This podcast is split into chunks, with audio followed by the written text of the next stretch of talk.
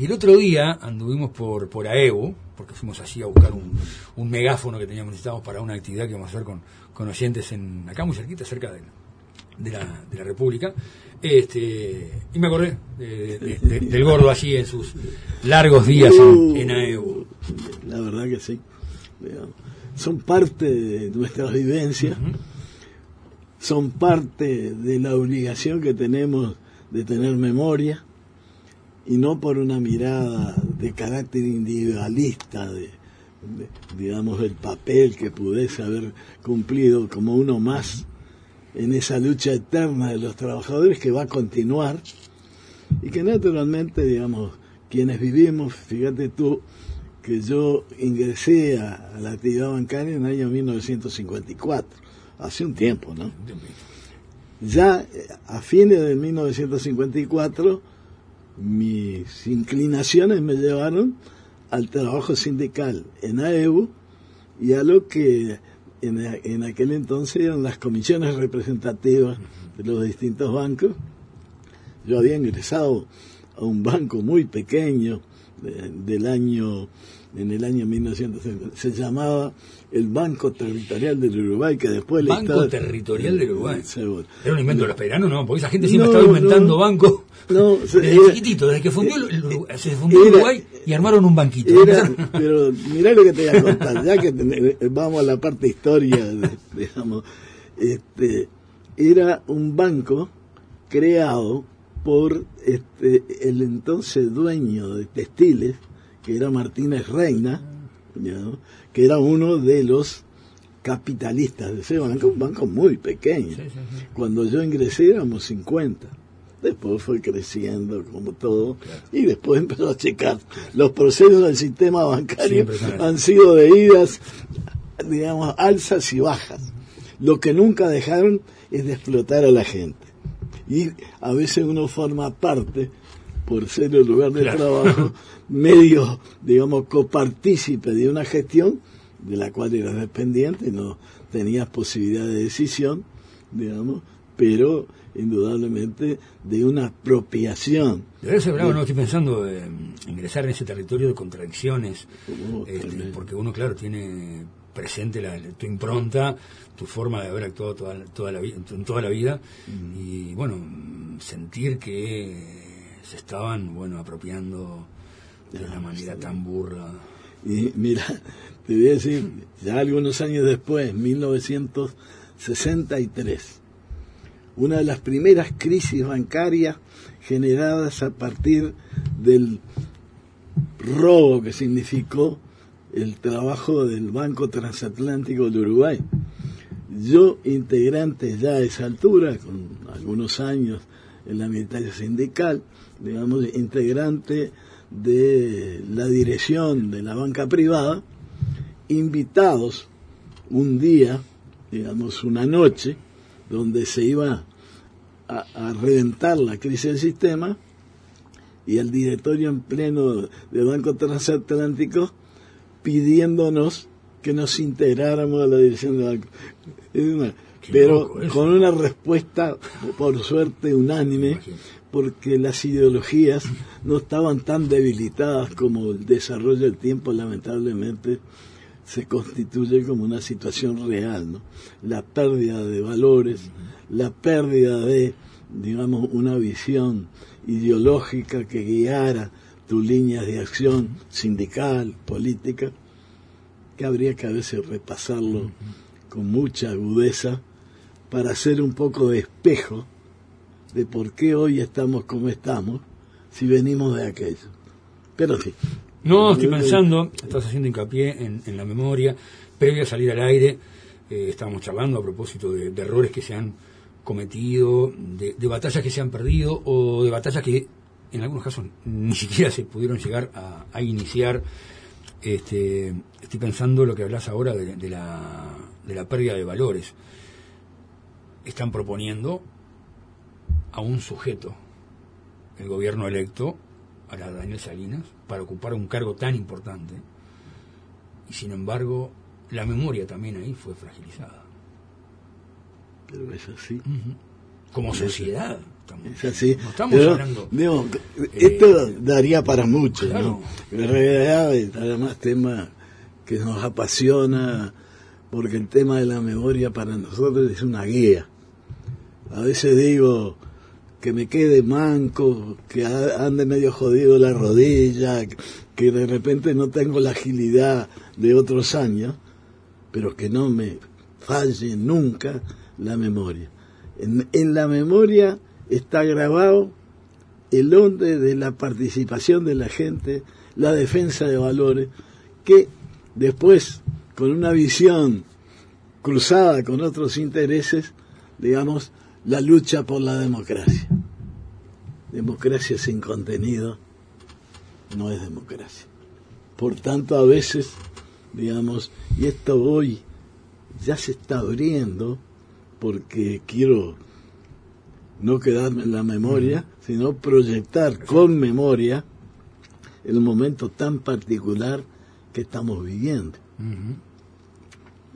Está bueno el mate. El mate siempre está bueno acá.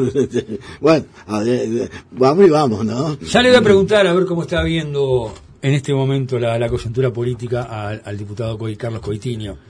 Pero permítame públicamente felicitarle por el campeonato obtenido hace, pues, muy, hace muy pocas horas, terminando el Muchacho, 2019. Pero, Corresponde, ¿no? Además, como siempre, viste, al que le gusta el tour, digamos, corriendo de atrás, corriendo de atrás y sacando la cabecita en el último, sobre la raya. Y que los que buscaban el tri, que empiecen de vuelta. Que arranquen de vuelta. creo que en realidad arrancaban- creo que estaban pensando ya Pero en pequeño. Sí, Mira o- que no, alguno nos va a responder. Sí, sí, sabemos, sabemos que así, pero, pero también tenemos que plantearnos este, con este talante a veces a alguno, alguno de los temas. ¿no? O sea, que bien que no, no, no podemos permitir este tipo de, de chanzas para, para, bueno, para, para empezar a... Bien, y la coyuntura. ¿Cómo estás viendo, cómo estás viendo tú, cómo está viendo también el Partido por la Bueno, del Pueblo? Está claro que la gente laudó. Está claro que el laudo no está acorde con lo que necesariamente, más allá de los errores, que son parte de la práctica desarrollada y que le hace que la gente en un momento no te vea como un instrumento político para resolver problemas que siente y que no son un problema de esa élite, digamos, apropiadora de capital, de riqueza, de exportación de algunas drogas a los efectos de, pero que forman parte de un, una masa organizada socialmente, económicamente y políticamente y que logra sus objetivos de quitar no el poder, porque nunca, digamos, en estos 15 años de gobierno frente amplista, tuvimos el poder, tuvimos el poder político. Y los viejos, que venimos de una forma de ver la realidad, que algunos dicen, esto, los sesentistas, dentro del ámbito progresista estoy hablando, ¿eh?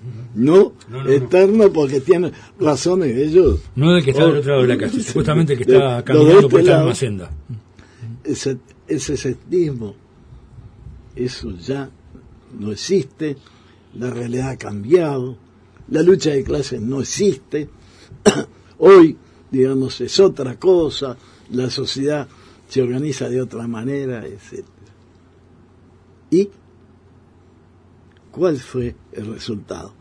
Todavía no he logrado que actores principales de lo que hasta ahora el Frente Amplio logró avanzar en una contradicción muy flagrante entre lo que es los programas que la gente organizada en sus co- congresos frente amplistas, co- congresos de comité de base, lauda después de a veces jornadas de un año continuo de intercambio y de búsqueda de síntesis, lo consagra en un programa y que al otro día quien tiene que aplicar el programa se olvida de él y comete algunos errores que no quiero particularizar en este momento en lo último, porque viene de antes.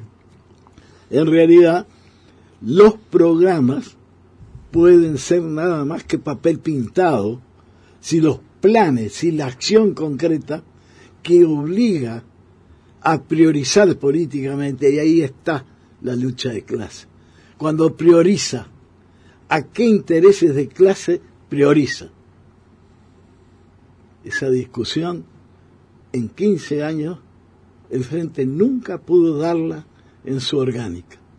Se impuso con aciertos, con errores, desde la estructura institucional.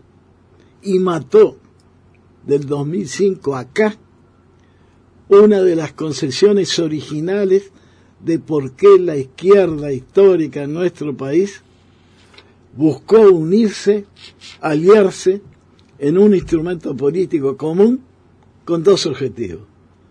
¿Cómo no?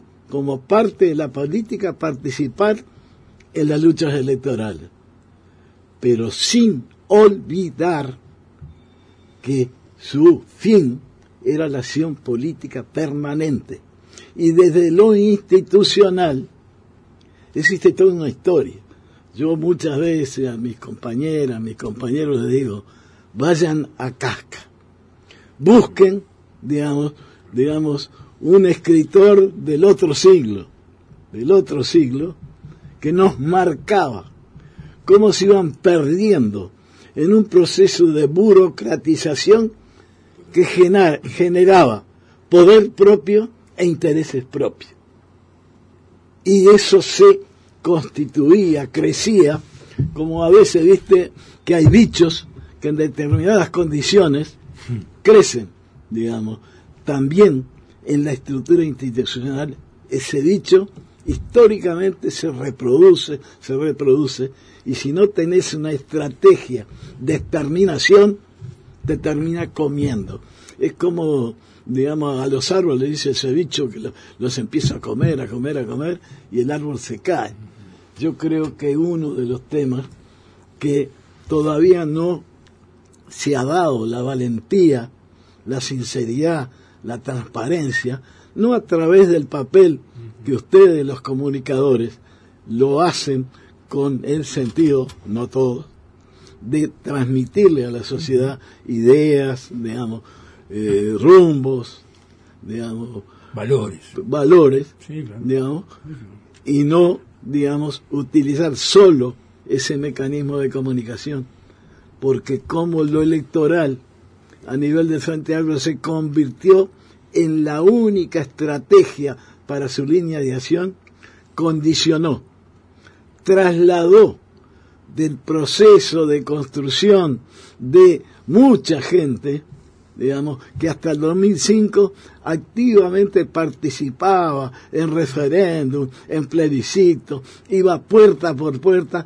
nadie le daba un vintén, lo hacía a pura militancia y generaba valores, digamos, y aprendía. Tenían, tenían un lugar donde poder, donde poder asistir. Luego esas puertas se fueron cerrando. Se fueron cerrando y hay responsabilidad. Y ahí es cuando me parece a mí que hoy, más allá de que algunos colectivos, algunos, este, algunas personas individuales, están haciendo una valoración totalmente acertada en cuanto al rol protagónico que tuvo la militancia en Frente Amplista en lo que fueron esas dos semanas prácticamente últimas antes de la última elección, digamos. Pero no se está haciendo la valoración correcta de qué fue lo que ocurrió, como decías tú, previo al 2005 hasta ese momento, en el cual no se le dio lugar precisamente. Es muy bueno porque ahí está el caudal histórico acumulado por un instrumento que la gente interpretó para qué era. Y todo, la lucha ideológica que por el objetivo centralmente electoral se desarrolló, vació la cabeza de mucha gente. Y la fuimos viendo elección a elección, porque en el 2004 llegamos a tener el 52% de los votantes. Y a partir de ahí empezamos a caer. Y cómo los que establecían y defendían que el objetivo principal de la acción política del Frente Amplio era ganar gobiernos, gobiernos, más gobiernos, no interpretaba, no les llamaba la atención, habiendo compañeros trascendentes en su formación, digamos, teórica, política, su práctica, ¿cómo no veían eso y no se daban cuenta que estábamos cada vez más distantes de la gente? Porque cuando empezás un periodo de gobierno, que las contradicciones con el pasado lo hicieron mucho más saliente, sin ir a fondo en cambios estructurales, porque para cambiar el objetivo de la felicidad pública, que es que nadie sea infeliz, se necesitan mucho ir a fondo a cambios estructurales. Y si no lo haces, ¿por qué es? Porque simultáneamente hay una lucha por el poder. Y esta búsqueda y ese objetivo fanático de solo ganar elecciones no construyó la lucha por el poder porque hay que cambiar la sociedad.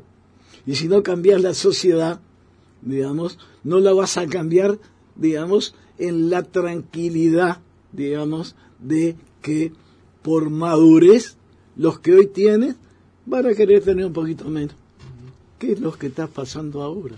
¿Qué es, digamos, este proyecto que todos en lo políticamente correcto, ojalá que le vaya al gobierno bien, mentira no hablemos así, dejemos lo políticamente correcto y vayamos a fondo qué es lo que políticamente la gente necesita.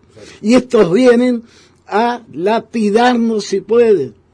Más allá que te empiecen a dar un lugarcito en algún elemento institucional. Y es que está bien, porque el Frente ya lo hizo, no van a hacer nada nuevo, sí lo dan, pero quiero verlo en qué condición y a dónde. Porque, digamos, esos temas, yo a esta altura los cantos de sirena, digamos, por viejo ya, hemos oído muchos cantos de sirena. Entonces somos más apasionados al análisis de la realidad. Y la realidad no empezó todavía a desarrollarse. Empieza el primero marzo. Ahora lo que hay es el discurso. Lindo, feo, y siguen Parece mentira, pero la campaña electoral ya empezó para el 2024 con los que ganaron. ¿Y nosotros qué? ¿Qué estamos construyendo? ¿Dónde estamos discutiendo? ¿Vamos a seguir esperando que algunas vacas sagradas nos resuelvan este problema? Está demostrado que hasta ahora no pudieron hacerlo. Por lo tanto, ¿A dónde? A esa fuerza de adhesión que hizo así. Mm, esto viene con olor a mierda. Y salió a la calle sin conducción política. Porque fue mucho más decidida, mucho más valiente que lo que la estructura política disociada o no asociada, son detalles en materia de campaña, no condujo y la gente sin conducción fue más que la conducción. Ahora, yo quiero que, yo, vamos a hacer un, PDP integra el Frente Amplio. Yo represento al PDP en la mesa política del secretario del Frente.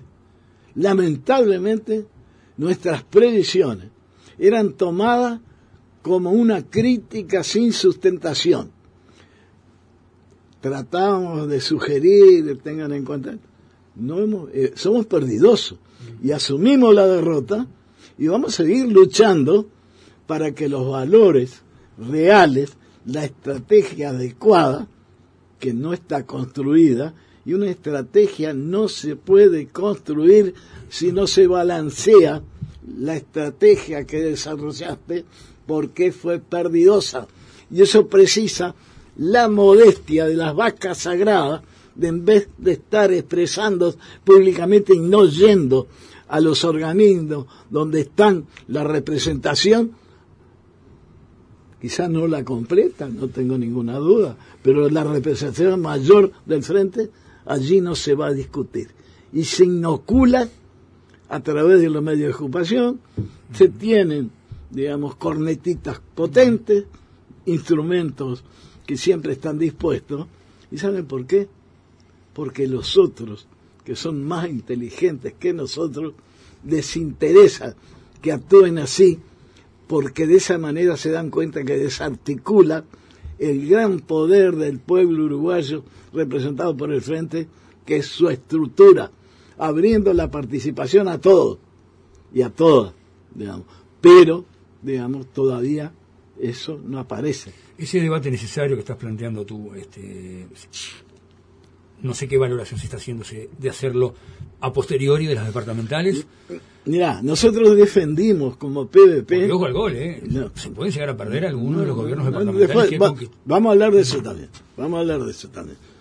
Pero en la misma línea de conducción, de visión estratégica y de memoria, lo electoral es una parte de la acción política. Y la acción política no es una campaña electoral. Por lo que, si saltás de una campaña electoral cuyo resultado no fue satisfactorio, y saltás a una nueva campaña electoral y no analizaste que un resultado electoral no es simplemente la campaña, y es cómo actuaste en la acción política que diste desde el gobierno, desde los lugares, desde el Parlamento, desde los distintos ámbitos departamentales que actuaba, y no lo evaluás, vas a volver a repetir y vas a creer que el tema de la acumulación de votos es solo la consecuencia de una vaca sagrada que convoca votos, que desprecia la capacidad e inteligencia del pueblo. Y la reiteración de eso puede llevarte a peores resultados todavía que esta derrota, que cuando vos lo ves en relación, no si perdiste por tener siete mil votos o no, sino que el resultado entregaste el poder político para que otro lleve adelante medidas que obviamente no son las que vos, más allá de carencias en algunos aspectos, llevaste adelante, no entendés nada. Y si tenés muchos años, no tenés el derecho porque tenés que tener memoria. Y lamentablemente estamos cruzados por falta de memoria, que se expresaron en muchas cosas. Nada más cuando lo mirás desde los derechos humanos y recordás por memoria que hace 40 años que se retiró, entre comillas, el papel miserable que la alianza política entre las Fuerzas Armadas y activistas políticos no, no integrantes de las Fuerzas Armadas llevan adelante y que lo siguieron defendiendo porque fue nada más que un instrumento en el, en el campo de la lucha de clases de los intereses sociales de nuestro país. Yo digo, esas cosas y el tiempo para nosotros, este es el tiempo de balance. Y que hay que participar en las luchas, digamos, electorales departamentales, por intendentes, por integrar juntas departamentales, por integrar municipios, teniendo presente que con todo el poder político del gobierno nacional, las dos terceras partes de los concejales de los distintos municipios del país ya son de la oposición. Nada más y a mí siempre me pueden decir cuando me pongo frente a la realidad y, la, la, digo como la veo, no la adorno, no. digo, no digo lo políticamente correcto, en estas condiciones, sin una reflexión, en una campaña cortita, tenemos un enorme riesgo. Hoy tenemos la condición de seis intendencias. Yo creo que tenemos un enorme de reducirlas y de ser muy cuestionadas porque los contrarios juegan y están utilizando todos los mecanismos posibles para lograr porque colocaron la contradicción. Es el Frente Amplio contra los demás. Eso los obliga en su búsqueda de poder político con otros objetivos, ¿no? No es poder político porque sí, es para repartir, digamos. Esto es como un cofre, digamos, un gobierno nacional que reparte 2.000, 2.500 lugares, digamos, para que cinco años Cofre que parece también una caja de Pandora. No, Pasa uno a saber que. No, por eso te digo. Yo no sé cómo, ah. cómo, anda usted de salud, pero sé que muchos compañeros suyos están recorriendo buena parte del interior. Y siguen recorriendo. no, yo en, realidad fui adecuando, la, la verdad, claro, claro. Que, menos por la cantidad de años, más por algunos problemas. Yo tuve una cierta alteración cardíaca y. Eh, tengo una tendencia a serme loco. Eso no me contiene, pero trato de moverme, digamos, este, territorialmente más eh, cerca, tratando de ayudar a todos. Eh, creemos que también el Frente Amplio lo tiene, el PDP también lo tiene. Tiene que ir a una construcción, digamos, que le permita participar, porque primero que nada, como 567 tuvimos en la elección nacional una mala votación. Yo creo que no logramos reflejar 10 años de actividad parlamentaria con muchos elementos, incluso estamos preparando una especie de balance que queremos que circule para que nos permitan incluso poder donde haya interés y se, lo estamos haciendo en la medida de, de nuestras posibilidades en un tiempo complejo, ¿no? El verano, todos sabemos, el uruguayo, el verano, digo, cambiarlo. Sí, igual, igual, igual esta, esta temporada, la, la, la época estival, eh, habitualmente se, se lee. Es un tiempo también que a veces uno es bueno, sí. se toma tranqui como para poder abajo, leer, abajo, abajo los tamarices con un de, Claro, exactamente. Capaz que a veces durante bueno, el transcurrir del año. Y es, bueno. Yo creo que es un valor para la acción política que tengas afición a la lectura, que puedas reflexionar a partir de lo que alguien pensó y escribió, digamos, ayuda, ayuda mucho, y que tengas la capacidad que el pensamiento individual quede muy dependiente de la construcción colectiva. El frente fue perdiendo, puede ser que nosotros, en el balance que estamos haciendo, digamos, a nivel de todo el país, también en algún momento lo individual tuviera un, protagonismo superior y la síntesis colectiva fuera más lenta, lo cual retrasa los avances de un colectivo. Y creo que la batalla que hay que dar sin colectivo no se puede ganar. Digamos, nosotros los que venimos de fondo de la historia, con una sensibilidad de izquierda, digamos, siempre nos planteábamos que el tema de la elaboración, la fuente teórica, era un elemento de sustentación, pero que eso no resolvía el tema. Teníamos que aplicar la prueba del nuevo en la práctica.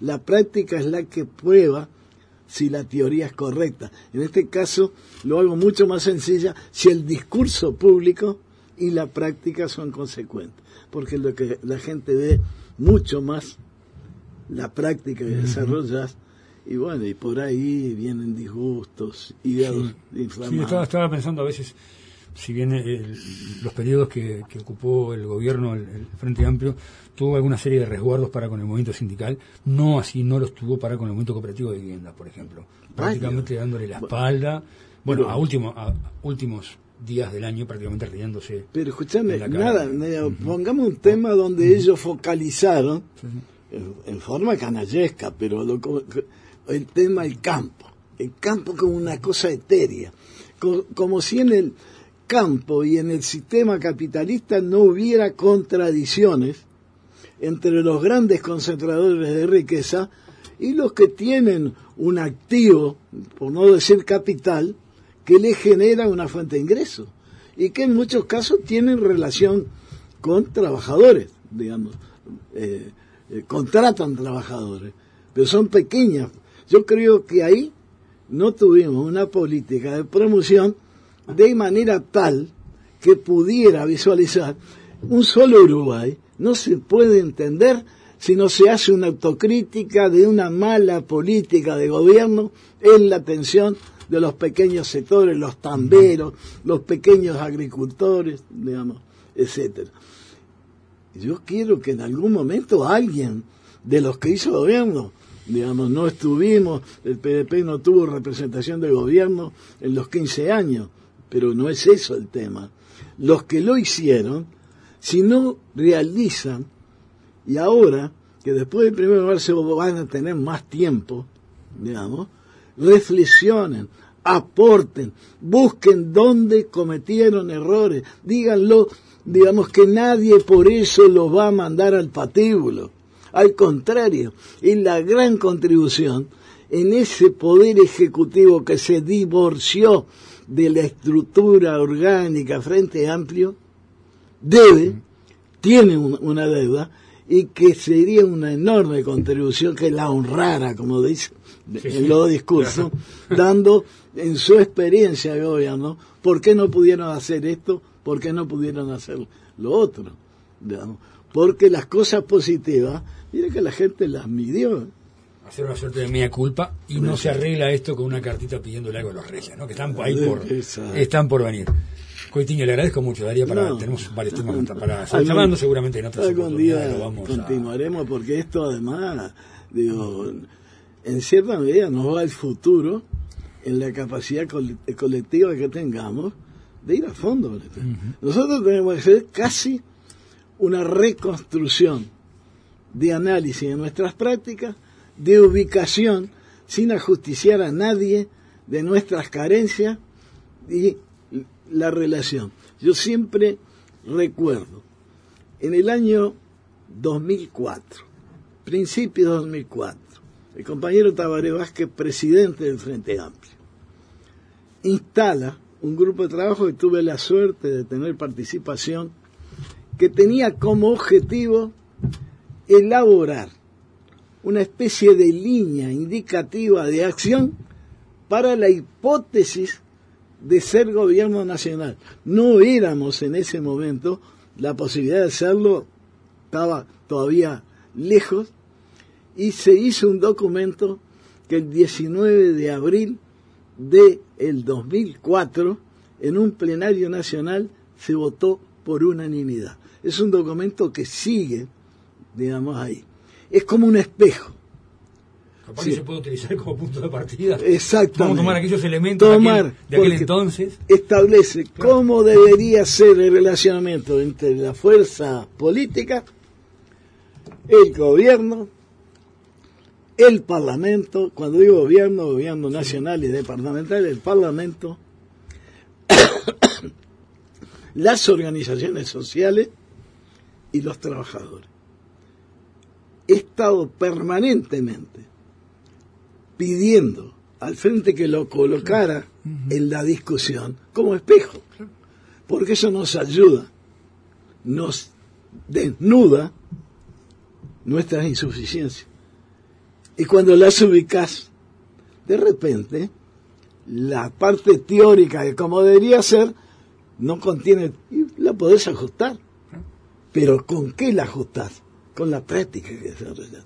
Si no miras la práctica, vas a volver a repetir errores. Que salir de, esa, de, esos, de esas cuatro paredes en las cuales a veces está encerrada esa, esa dirigencia. Carlos, que tenga una buena, una buena jornada. Vamos a seguir. Vamos a seguir viéndonos en este, en este 2020. Y bueno, no sé para dónde sigue ahora, va para algún lado. No, voy, aunque te parezca mentira, para el Parlamento. Para el Parlamento. no. y yo hasta el 15 de febrero. Ya sí, está bien, está bien, está bien. Bueno, vaya, vaya, vaya para. No, alguna cosilla. Sabes que hay algún proyecto de ley y que eh, por lo menos nosotros... ¿Qué está funcionando ahora? ¿Hay algo que...? Ahora no funciona nada, mira, es como medio cementerio, pero algunos somos porfiados. En realidad, tu relación, digamos, no, no prevé que no tengas que ir. sí, sí, claro. prevé que no haya una sesión, por ejemplo. Y en este momento, el Poder Ejecutivo elevó un proyecto por el cual resuelve o tiende a resolver un problema reiterativo de las empresas citrícolas, entre ellas la cabeza Caputo, en la cual no le paga, hace trabajar y tiene deudas. Ya se le dio una asistencia de 2 millones de dólares y pagaron cosas muy atrasadas. Pero desde septiembre de este año, los trabajadores. Tal es así que el 30, el 30 de diciembre, frente a, donde en Baza Caputo, se hizo una jornada de recaudación para darle de comer a los trabajadores con un, asado ahí que, digamos, desde, lo social, del movimiento sindical, incluso, digamos, la intendencia, digamos, de, de Salto apoyó, y bueno, para recaudar, porque todos sabemos el significado simbólico que tiene cuando vos tenés una problemática. Y ese, digamos, no estamos logrando todavía, digamos, acordar. Aparentemente y ahora voy para allá para asegurarme, el día 8, el día 9, se le podía dar el trámite parlamentario. Si resolvemos que hay muchos muchachas y muchachos parlamentarios que andan por ahí en la vuelta. De... Chapó, hay que sacarse sombrero con, con Coitiño, ¿eh? No, no, No, no hay que sacarse sombrero, sí, sí, no.